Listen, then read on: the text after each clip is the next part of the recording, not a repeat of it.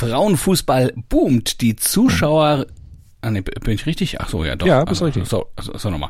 Also, Frauenfußball boomt. Die Zuschauerentwicklung in Europas Top-Ligen ist wirklich rasant.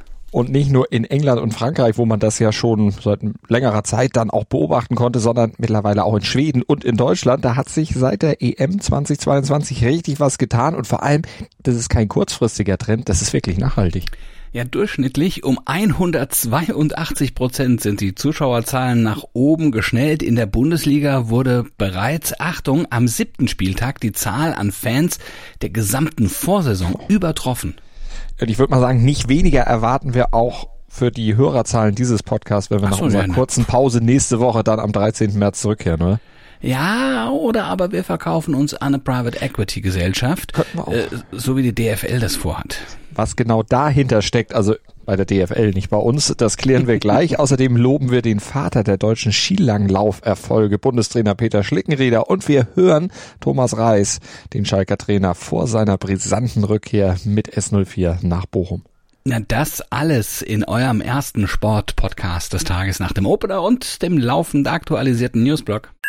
Darüber spricht heute die Sportwelt. Stand jetzt, Der erste Sportpodcast des Tages. Meinungen, Hintergründe und Analysen Stand, Stand, Stand, jetzt. mit Malte Asmus und Andreas Wurm. Hintergrund. Bei der DFL-Versammlung in Frankfurt wird heute über den Einstieg eines Investors beraten, der auf einen Schlag bis zu drei Milliarden Euro in die Kassen der 36 Erst- und Zweitligaklubs spülen könnte. Hui, eine Menge Geld, sechs potenzielle Mhm. Interessenten, die das locker machen wollen würden, soll es angeblich geben, die dann als Private Equity Unternehmen das Geld dann eben reinschießen. Ja, das müssen wir kurz erklären. Ne? Pri Private Equity Gesellschaften sind Kapitalbeteiligungsgesellschaften, also die Unternehmen mit äh, Finanzierungsbedarf, also den DFL-Clubs in diesem Fall Eigenkapital zur Verfügung stellen. Das klingt ja insgesamt ja erstmal ganz gut für die Clubs, ne? Klingt gut, muss es aber am Ende gar nicht sein, denn diese Firmen machen das ja nicht aus Menschenfreundlichkeit oder weil sie den Fußball so lieben, sondern sie bekommen natürlich auch was dafür. Ne? Im Fall der DFL wären das für 20 bis 25 Jahre 15 Prozent der Anteile einer noch zu gründenden DFL-Tochtergesellschaft, in die die Medienrechte ausgelagert werden sollen. Und das wiederum bedeutet, um an das frische Geld zu kommen, müssten die Clubs für diese 20 Jahre jedes Jahr 15 Prozent ihrer Medienerlöse an diesen Kapitalgeber abgeben. Und das ist unterm Strich eigentlich ein ziemliches Verlustgeschäft für die Bundesliga. Das ist nämlich deutlich mehr als drei Milliarden. Ja, das Einzige, was da jetzt erstmal ähm, sozusagen die Türen öffnet, ist, es kommt auf einen Schlag ziemlich viel Geld zustande, aber jetzt rechnen wir mal, ne? Also eins hin, drei im Sinn, da kommt über 20, ne, 25 Jahre gerechnet auf jeden Fall mehr zusammen als diese drei Milliarden, die sie kriegen würden und daher sind auch nicht alle dafür. Und die Kritiker sagen deshalb nicht ganz zu Unrecht, wenn wir im Prinzip letztlich sowieso draufzahlen, und das würden sie dann tun, dann können wir uns das Geld auch bei den Banken leihen, dann zahlen wir eben Zinsen, aber bräuchten nicht auf diese künftigen Einnahmen verzichten. Und vor allen Dingen die Liga bräuchte nicht zu fürchten, dass dieser Investor auch noch Einfluss auf das Business der DFL nehme, also zum Beispiel für höhere Erlöse ja, auf eine Zerstückelung des Spieltags, eine noch größere Zerstückelung des Spieltags drängt. Das könnte ja auch durchaus passieren. Ja, und das geht natürlich dann wieder wirklich zu Lasten der Fans und was dann mit diesen ganzen Medienrechten passiert. Das ist sowieso ein furchtbares Hin und Her die ganze Zeit schon. Und jetzt hat man ja wieder so ein kleines bisschen sich gefangen, indem man diese Montagsspieltage weggemacht hat und die Fans beruhigt hat. Ich Oh, oh, ich glaube, da, da würde uns wirklich viel im, ins Haus stehen. Es spricht also stand jetzt ziemlich viel gegen einen Einstieg eines solchen Investors bei der DFL. Aber Malte, gibt's dann eigentlich auch irgendwas, was dafür sprechen könnte? Wenn man den Befürwortern so zuhört, dann schon. Zum einen rechnen sie vor, dass die Bundesliga ohne einen Investor natürlich international noch weiter ins Hintertreffen geraten würde und dass die Clubs einen Teil dieser drei Milliarden sozusagen als Anschubfinanzierung für eine Digitalisierungskampagne sehen sollten. Und die würde dann dazu führen, dass dann auch die Medieneinnahmen deutlich steigen würden. Zum Beispiel, weil man ja eigene Plattformen für die internationale Vermarktung hätte. Und das wäre dann eine Win-Win-Situation für Clubs und Investor. Also da hätten angeblich dann beide einiges von. Hm, naja gut, also das klingt ja jetzt dann auch erstmal gut, aber auch dem steht eine äh, reelle Gefahr gegenüber, denn es könnte ja auch sein, dass die Clubs das Geld einfach verbrassen und statt mit Weitsicht in Digitalinfrastruktur zu investieren, ja lieber ihre Finanzlöcher stopfen oder dann eben Spieler kaufen. Ja, wie auch immer, eine Entscheidung wird heute sowieso noch nicht fallen. Erstmal sollen die Meinungen der Clubs gebündelt werden, heißt es. Und dann möchte die DFL bis Ende März unverbindliche Angebote mal einholen. Also dann werden die sechs möglichen Investoren dann ein bisschen näher verhaftet, ohne jetzt wirklich Verbindlichkeiten abgeben zu müssen. Und eine endgültige Entscheidung, die fällt dann erst im Sommer. Analyse. Malte, ich höre schon im Hintergrund, dein Hund äh, gibt es uns schon quasi vor, ja? Wir müssen jetzt mal laut sein. Wir müssen jetzt mal bellen für einen Mann und ihn herausstellen, der schon seit Jahren herausragende Arbeit beim Deutschen Skiverband leistet. Mein Hund ist großer Langlauf und großer Peter Schlickenrieder-Fan. Absolut. Völlig also, zu Recht, völlig zu Recht. der Bundestrainer Skilanglauf, seit fünf Jahren dabei, der hält geschickt die Fäden in der Hand, aber sich auch selbst oft im Hintergrund, lobt dann so die Heimtrainer der Athletinnen und Athleten, die Wachser, die Serviceleute, die Athleten selbst, aber sich selber nimmt er immer so ein bisschen zurück. Ja, er blickt mit viel Empathie auf das große Ganze, ne? Und das spricht ja erstmal für ihn und vor allem auch für seinen Charakter. Ne? Er macht nicht die große Show um sich, obwohl er natürlich auch sehr, sehr viele Lorbeeren schon eingeheimst hat. Die Erfolge sprechen auch für sich, ne? Fünf Weltmeisterschaften ohne eine Medaille hat das deutsche Leubenteam zuletzt erlebt. Dann klappte es gestern, ja, in der Frauenstaffel endlich und dann noch dazu gleich Silber. Ja, hinter Norwegen, aber die laufen ja sowieso in einer komplett naja. anderen Liga. Da kommt keiner so richtig ran. Aber das deutsche Team hat mit dieser Silbermedaille das Ergebnis der Olympischen Spiele wiederholt und damit ja auch den eigenen Platz in der Weltspitze jetzt wirklich zementiert. Und das ist definitiv auch Schlickenrieders Verdienst. Ja, stimmt. Er hat dieses Team geformt und äh, mit seiner Aufbauarbeit dafür gesorgt, dass auch in den nächsten Jahren durchaus was drin ist für das deutsche Langlaufteam.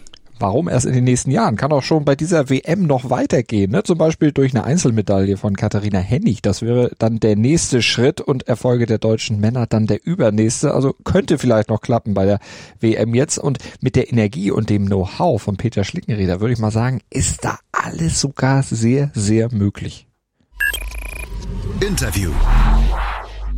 Am Samstag steht für Schalke-Trainer Thomas Reis gleich in mehrfacher Hinsicht ein spannendes Spiel an. Ne? Seine Rückkehr nach Bochum zu einem Spiel, das Schalke bei einem Sieg des Tabellenende endlich verlassen, verlassen lassen, lassen, lassen ließe. Das ist ein ja, schwieriger genau. Satz. Ne? Und bei einem Club, für den Reis selber acht Jahre gekickt hat und bei dem er ja im Sommer nach einer 1 zu 3 Pleite dann gegen Schalke als Trainer gefeuert wurde, dann zu Schalke ging, wo er ja schon in der Sommerpause eigentlich gerne hingewechselt wäre. Also das klingt alles nicht nur kompliziert, das ist es auch und das Verhältnis zu den Bochum-Fans, das ist es seitdem sowieso. Was erwartet Reis denn persönlich für einen Empfang im kleinen Revierderby? Das heißt ja nicht ähm, VfL Bochum gegen Thomas Reis, sondern ähm, gegen Schalke 04. Und das ist erstmal das, äh, das Wichtigste. Und alles, was drumherum geschrieben wird oder sonstiges, ja, das gehört, äh, gehört irgendwo dazu. Und ähm, ich bin da völlig entspannt. Ich freue mich natürlich auf eine Rückkehr. Also ich denke nicht, dass uns viel Liebe entgegenschlagen wird, weil ähm, Bochum möchte gewinnen, wir möchten gewinnen. Und deswegen ähm, ist es auch völlig egal, wie der, wie der Empfang ist. Schon allein von der Tabellensituation her ist das Spiel ja brisant genug. Bochum ist vorletzter, Schalke ist letzter, hat gerade mal drei Punkte weniger als der VfL, aber das bessere Torverhältnis. Deshalb ist die Ausgangsposition sonnenklar, sagt Reis. Beide Mannschaften benötigen einfach die Punkte. Wir können uns in eine bessere Ausgangsposition bringen, genauso wie Bochum. Und ähm, mir ist es wichtig, dass, äh, ja, dass man, äh, dass man, dass es ein friedvolles Derby wird, ähm, auf den Rängen, auch außerhalb vom Stadion. Ist es in dem Zusammenhang vielleicht ein Vorteil für Reis und Schalke, dass er noch vor wenigen Monaten Bochum selbst trainiert hatte? Natürlich kenne ich das Stadion. Ähm, natürlich kenne ich das Umfeld. Vielleicht die Mannschaft ein bisschen besser, die einzelnen Spieler. Man weiß, ähm, oder ich weiß, was auf, einen zu, äh, auf uns zukommt. Und was würden für Reis Sieg oder Niederlage in diesem Spiel mit Blick auf die Gesamtkonstellation Konstellation bedeuten? Auch nach diesem Spiel wird ja noch keine Entscheidung äh, getroffen, ob wer, wer jetzt absteigt. Das bringt der Sporttag. Stand jetzt.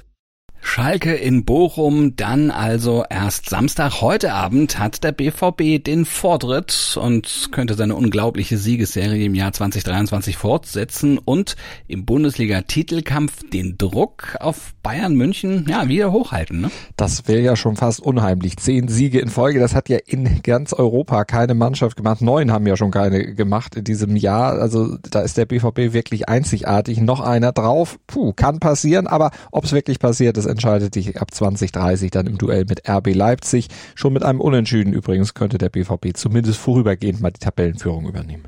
Aber ein Spiel gegen RB Leipzig, die Bayern hatten jetzt ja gerade das gegen Union. Es sind gerade so richtungsweisende Spiele. Mhm. Das könnte sehr, sehr spannend werden. Und bei der nordischen Ski-WM in Planica müssen wir, müssen wir die eigentlich weiterhin nordische Ski-WM nennen oder müsste man bald sagen norwegische Ski-WM? Also Ach, das müsste man ja eigentlich schon seit Jahrhunderten. Die haben es ja erfunden. Ja, ne? wer hat's erfunden? Ja, nicht die, die Schweizer. also bei der Ski-WM in Planitza, bei der norwegischen, wollen die deutschen Skispringer wieder aufs Stockerl. Einen äh, kompletten Medaillensatz haben sie da schon gewonnen. Jetzt soll auf der Großschanze ab 17.30 Uhr noch mehr her da sind die Norweger nicht ganz so gut wie in anderen Sportarten. Aber das, äh, vielleicht beweisen sie jetzt gleich komplett das Gegenteil. Aber Denise Hermann Wick beim Biathlon-Weltcup in Novo Mesto in Tschechien, die ist auch am Start, die will auch was reißen. Der Sprint über 7,5 Kilometer, der startet um 16.10 Uhr. Ja, und wir starten jetzt auch um, um 16.20 Uhr dann, ne? nämlich in eine Woche Pause. Ne? Also nächst, ja. nächste Woche machen wir kurz mal Pause.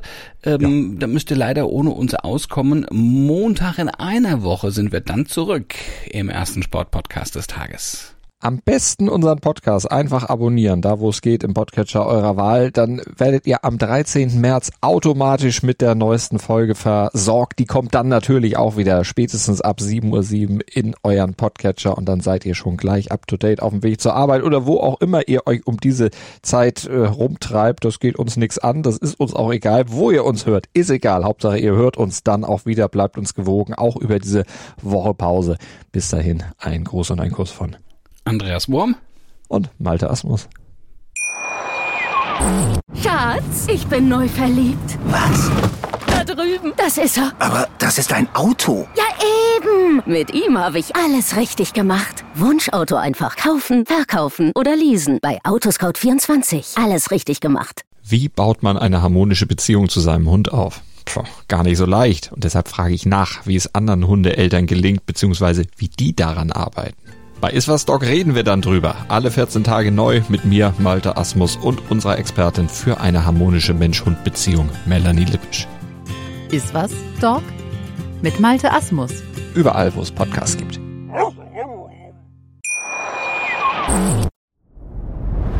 Dir hat dieser Podcast gefallen? Dann klicke jetzt auf Abonnieren und empfehle ihn weiter. Bleib immer auf dem Laufenden und folge uns bei Twitter, Instagram und Facebook. Mehr Podcasts aus der weiten Welt des Sports findest du auf meinsportpodcast.de. Schatz, ich bin neu verliebt. Was? Da drüben. Das ist er. Aber das ist ein Auto. Ja, eben. Mit ihm habe ich alles richtig gemacht. Wunschauto einfach kaufen, verkaufen oder leasen. Bei Autoscout24. Alles richtig gemacht.